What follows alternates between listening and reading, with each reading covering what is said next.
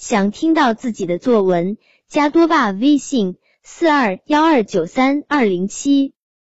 双拼薯片，范哲旭。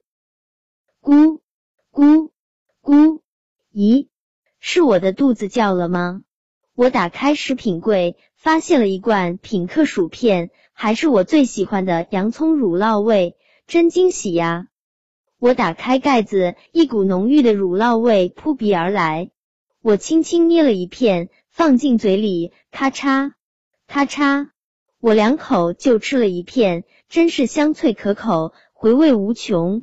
我一片接着一片，简直停不下来。突然，我吃到了一片味道怪怪的薯片。咦，薯片的味道怎么变成原味了？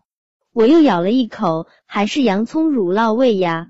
我把这个新奇的发现告诉了妈妈，妈妈说：“看来你吃到了一片双拼薯片。”我想象着流水线上有一片调皮的小薯片，它时而跳舞，时而玩跳格子，时而跟薯片同伴聊天，其余薯片不理不睬，继续向下滑去。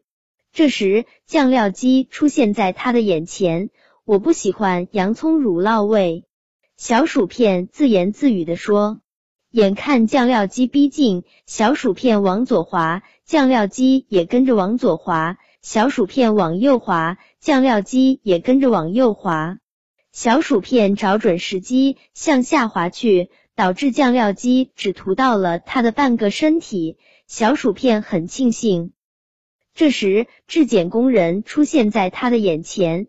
他赶紧把没抹酱料的一面藏到同伴下面，薯片同伴很无奈，终于逃过了质检工人的眼睛。小薯片很高兴，喝点水吧。